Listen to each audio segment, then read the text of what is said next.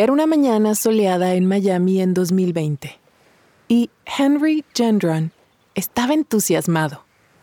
Él y su compañero de cuarto de la universidad se preparaban para hacer una de sus actividades favoritas, ir a pescar a Elliot Key.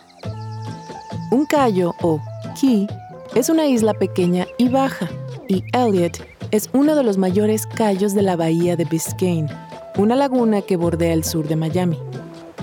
Sus aguas transparentes y turquesas encandilan como la brillantina o glitter. Elliot Key is a very beautiful place. When you're there, you feel like you're far from everything. And it looks like someone spilled glitter on the water because it's so shiny and blue. It's really peaceful. It's my happy place.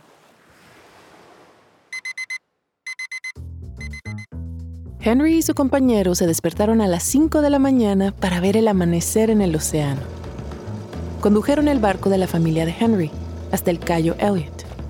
Pescaron, comieron sus sándwiches favoritos y se relajaron al sol. Todo marchaba según lo previsto. Hasta que, a eso de las 3 de la tarde, Henry se dio cuenta de que se acercaban unas nubes bastante oscuras. It happened very quickly. We could see that one half of the sky was blue with no clouds, and the other half of the sky was gray. So we thought we should probably get ready to leave. We started packing the things on our boat. We got everything we needed for fishing, the chairs, and the umbrella.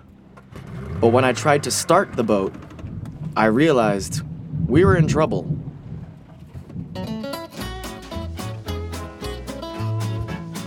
Welcome. Les damos la bienvenida a Relatos en Inglés, un podcast de Duolingo. Soy Diana Gameros.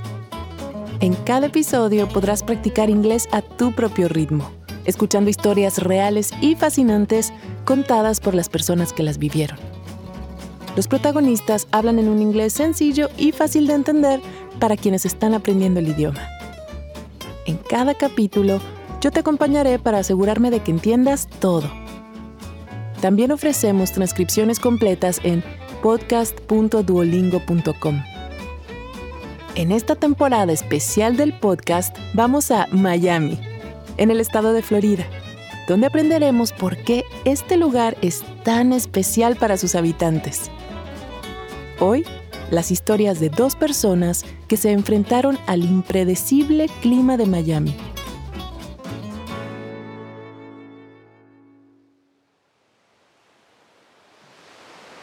Henry suele decir que creció en el paraíso. Y es que Miami tiene playas preciosas, parques por toda la ciudad y hay sol casi todo el año. You can go on a boat, go swimming, go fishing, ride a bike, and have a picnic outside because there's good weather all year. There are lakes and rivers everywhere, and the ocean is also all around the city. So, in Miami, people love boats. My family has a boat we use all the time. La familia de Henry compró un barco antes de que él naciera. Es una pequeña embarcación pesquera hecha de aluminio. Y es tan pequeña que la llaman palangana, que en Cuba significa bañera para bebés. We can take the palangana anywhere. When we wanted to bring the boat to the water to go fishing, we put it on the roof of our car. When I was a kid, fishing with my family was one of my favorite things to do. En 2020, Henry pasaba una temporada en su casa tras graduarse de la universidad. Decidió invitar a su antiguo compañero de estudios, Aaron, a pescar con él. Un día antes de la travesía prepararon lo esencial, incluido lo más importante, el almuerzo. Aaron and I have a special tradition. We always buy chicken sandwiches from Publix, which is a supermarket in Florida. Then we eat the sandwiches on the boat. Publix sandwiches are really popular in Miami. They're huge and delicious. If we don't have them, we will not get on the boat at all. That's how important the tradition is.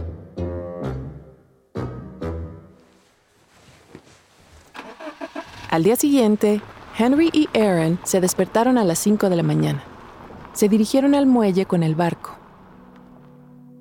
A las siete y media ya estaban en el mar. El cielo aún estaba oscuro, pero no por mucho tiempo. Henry adora ese momento, cuando el sol está a punto de salir y la marea o the tide está cambiando. Usually, when the moon goes down and the sun comes up, the tide changes and there are no waves. It looks like you're looking at a mirror. It's the most beautiful thing in the world.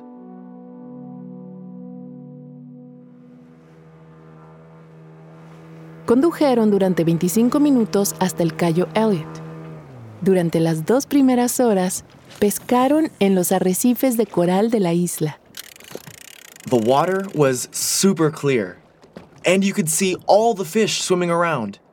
Sometimes you can also see other sea life like dolphins, little blue crabs, and even sea turtles.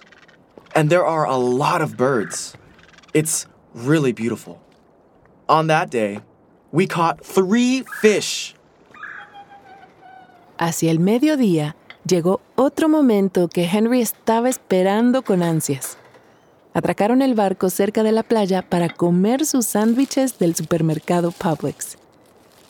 Mientras almorzaban, relajados al sol, rodeados de otros barcos, Henry notó que se avecinaba lo que parecía una tormenta. Miami's weather changes really fast, and you never know when it will start raining. I checked the weather before we left, and it said that there might be rain, but I didn't think it was going to be a problem. Pero Henry estaba muy equivocado.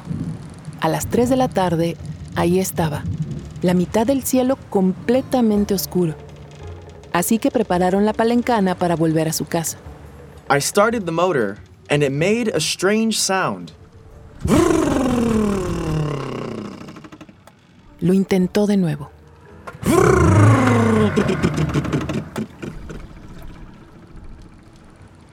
El motor seguía sin arrancar. Henry miró el tanque y estaba vacío. Había revisado el combustible antes de salir y creyó que podría navegar con lo que tenía. Soon, we realized that we needed to ask for help. Most of the boats around were already leaving, but we noticed one boat across the water that didn't leave yet.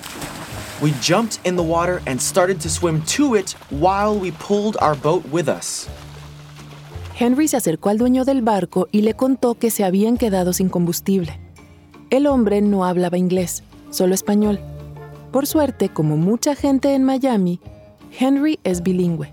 Su madre es cubana y él creció hablando español. I said in Spanish, Hey, I'm sorry to bother you. Our little boat needs some gas.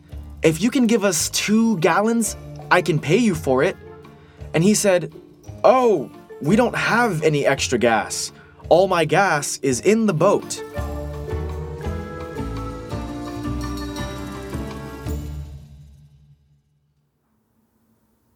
El hombre le dijo que la única forma de darle gasolina sería cortando el conducto de combustible. Él tuvo que llevar la gasolina desde el depósito hasta el motor. Cuando dijo eso, Henry se angustió. Sabía que era mucho pedir.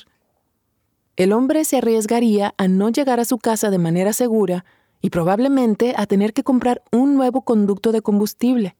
Pero el hombre lo sorprendió con su respuesta. He said, I'm going to give you some of my gas. I said, Are you sure? Will you have enough gas for your own boat? He said, Yeah, I'll be fine.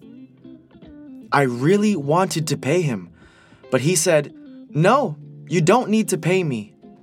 I have a son, and if he needs help one day, I hope someone will help him too. And if you find somebody else in this situation, you can do the same thing for them. Henry estaba muy agradecido. y aliviado. Su amigo Aaron y él regresaron sanos y salvos a tierra firme, pero no sin terminar empapados por la tormenta. Y reflexionando, definitivamente la ayuda del hombre del barco no lo sorprendió. Miami feels like a community. So things like that happen all the time. Families come together and take care of each other here. So, of course, we take care of our neighbors too. At first, I didn't think the man was going to help me. But after he told me that he had a son, I understood. He sounded like all of my relatives. He was taking care of his community, and he wanted the community to take care of his family too.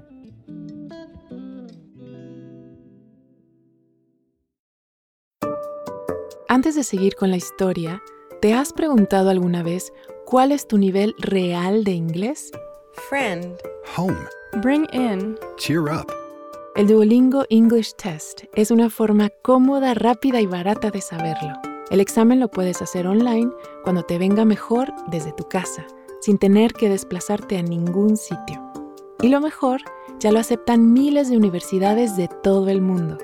Si quieres tomarlo y saber cuál es tu puntuación, puedes practicar de forma totalmente gratuita a través del enlace go.duolingo.com barra relatos. Otra vez, go.duolingo.com barra relatos. Ahora volvamos a nuestro episodio de hoy.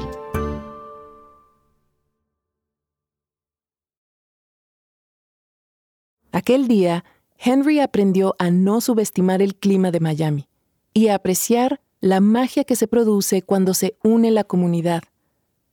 Nuestro siguiente narrador, Ron McGill, aprendió una lección similar en 1992, durante una de las peores tormentas de la historia de Miami, el huracán Andrew. Ron tenía 12 años cuando se mudó a Miami con su familia. Estaba fascinado con la fauna que encontraba en el sur de Florida Coming to live in Miami was like a dream. I loved that it was a big place with amazing weather. I came here from New York City, which is very busy, and there are lots of buildings, so it's hard to see sunrises and sunsets. But in Miami, there's a lot more space and a different climate. I saw so many new and interesting animals, which I really loved. La familia de Ron había comprado un terreno para vivir. Había caballos, águilas y zorros. En Miami, la vida silvestre se encontraba por todas partes. When I came to Miami and saw all of the wildlife here, I couldn't believe it. It was amazing. That's when I realized that I wanted to work with animals. Ron estudió ecología en la universidad. Después de graduarse, se especializó en cuidar reptiles de un zoológico, que más tarde se convertiría en el Zoo Miami, el más grande de Florida. When I first started this job, I worked with a very large turtle named Goliath, and he is still around today. He is a type of turtle from the Galapagos Islands in the Pacific Ocean. He is about 105 years old, and he weighs more than 200 kilograms. He is really special to me. I also worked with Samantha, a 50 year old chimpanzee. I always have a snack for her, so she is very excited when she sees me. Hoy en día, el Zoo Miami cuenta con más de 2.500 animales de casi 400 especies diferentes. Y gracias al clima subtropical, el lugar puede albergar una gran variedad de animales de distintos continentes. Al entrar, los primeros animales que se ven son los flamencos, unas aves altas y rosadas, de largas patas y cuello alargado, originarias de Florida. Flamingos are very beautiful birds, but they also smell really bad. And they make really disgusting sounds.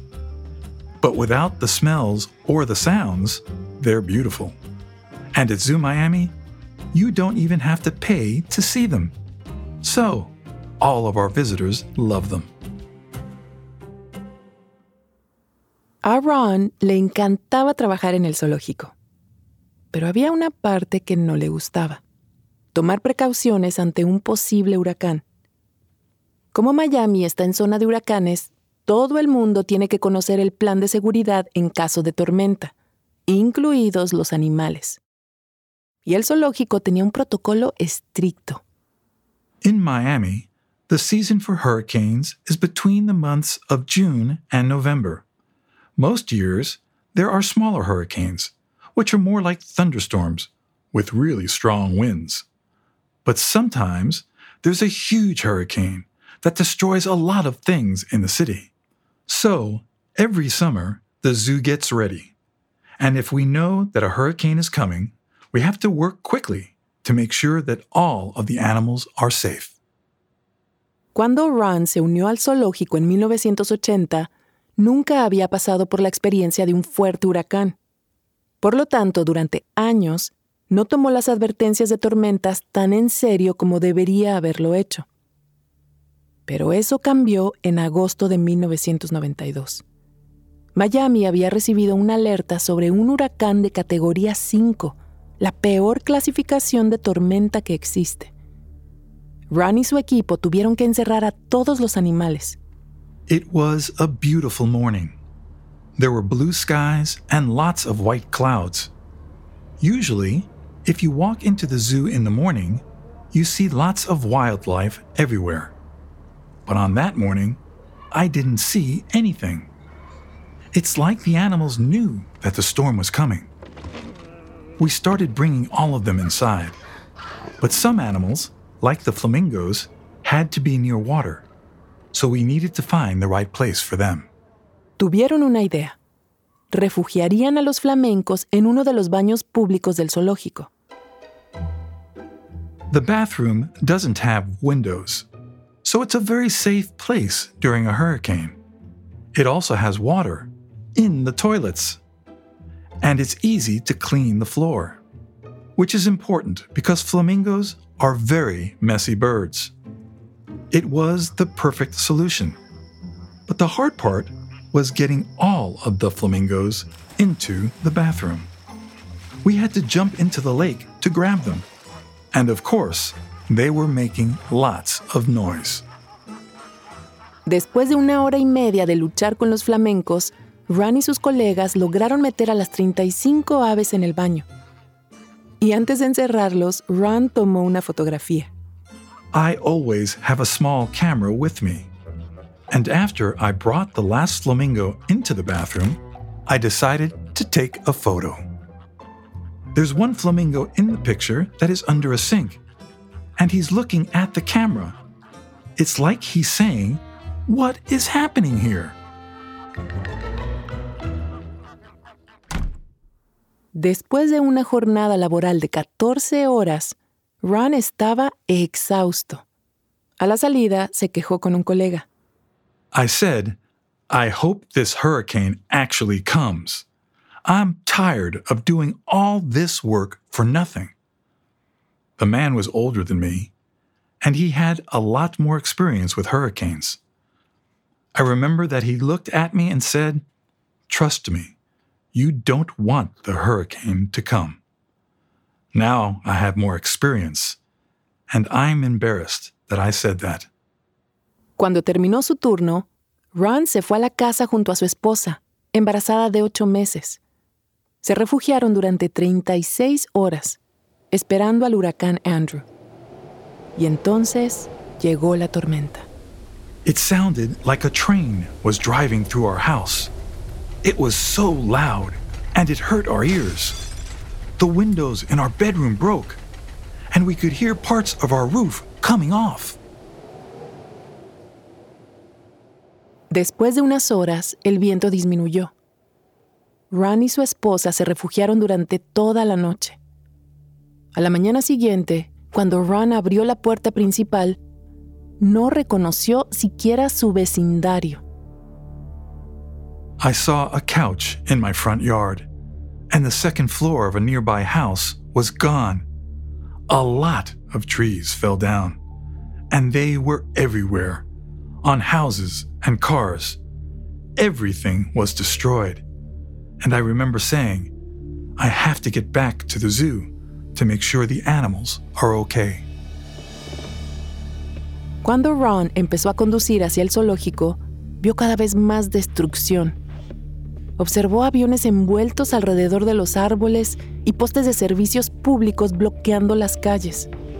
Había personas llorando por todas partes. Ron pensó en los animales del zoológico. Se preguntó si estarían a salvo. Hasta que finalmente llegó. The zoo was very quiet. All I could hear was the wind, and it looked really bad. I worked there for more than 10 years, but when I arrived that morning, nothing looked familiar. So many trees fell on paths and roads. It was horrible. Ese día solo trabajaban unas pocas personas. Gran parte del personal había perdido su casa o no podía viajar debido a la destrucción. Lo primero que hizo fue comprobar si se había escapado algún animal grande y potencialmente peligroso, como leones, tigres o serpientes venenosas. Por suerte, ninguno lo había hecho. Después, se dividieron y fueron a revisar al resto. A few small animals escaped. Goliath, the turtle, was just walking around outside like he was on a little vacation. On the other hand, the chimpanzees were very scared after the storm, including Samantha. She was terrified and very quiet. And unfortunately, almost 100 birds died, as well as five other animals. El enorme nivel de destrucción y pérdida dejó a Ron desconcertado. Él sabía que los animales eran resilientes y tenían un instinto de supervivencia. Sin embargo, el huracán había sido realmente devastador. Temiendo lo peor, se dirigió al baño a verificar cómo estaban los flamencos. The flamingos were just standing together in a group, just like when I left them. They were totally fine, and I was so happy. They were really lucky that we put them in that bathroom. I think Hurricane Andrew changed my life. Now I know that hurricanes are extremely powerful and they can destroy everything. Al día siguiente, Ron recibió la llamada de un periodista que quería saber cómo estaba la situación en el zoológico y si tenían alguna foto. Ron le envió la imagen de los flamencos. Y poco después, todos los canales de noticias quisieron contar la historia. I think the photo became so famous because all of the other photos from Hurricane Andrew were very sad. But the flamingos showed us that there is hope, even in really horrible situations. And eight of those flamingos are still alive more than 30 years later. I think it shows that Miami is a really strong city, and hurricanes can't destroy our spirit. It's a Miami thing.